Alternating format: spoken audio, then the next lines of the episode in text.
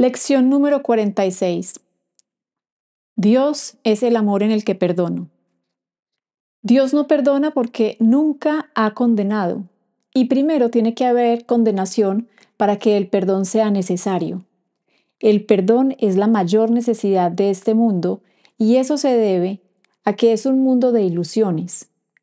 Aquellos que perdonan se liberan a sí mismos de las ilusiones, mientras que los que se niegan a hacerlo se atan a ellas. De la misma manera en que solo te condenas a ti mismo, de igual modo solo te perdonas a ti mismo.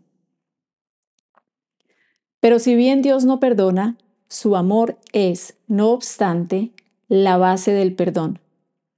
El miedo condena y el amor perdona. El perdón, pues, deshace lo que el miedo ha producido y lleva la mente de nuevo a la conciencia de Dios. Por esta razón, al perdón puede llamársele verdaderamente salvación. Es el medio a través del cual desaparecen las ilusiones. Los ejercicios de hoy requieren por lo menos tres sesiones de práctica de cinco minutos completos y el mayor número posible de las más cortas. Como de costumbre, comienza las sesiones de práctica más largas repitiendo la idea de hoy para tus adentros. Cierra los ojos mientras lo haces y dedicas un minuto o dos a explorar tu mente en busca de aquellas personas a quienes no has perdonado. No importa en qué medida no las hayas perdonado, o las has perdonado completamente o no las has perdonado en absoluto. Si estás haciendo los ejercicios correctamente, no deberías tener ninguna dificultad en encontrar un buen número de personas a quienes no has perdonado. En general se puede asumir correctamente que cualquier persona que no te caiga bien es un sujeto adecuado. Menciona cada una de ellas por su nombre y di.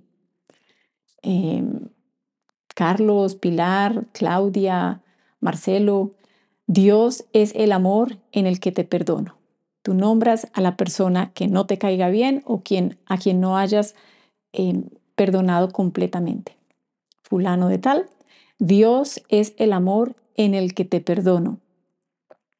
El propósito de la primera fase de las sesiones de práctica de hoy es colocarte en una posición desde la que puedes perdonarte a ti mismo.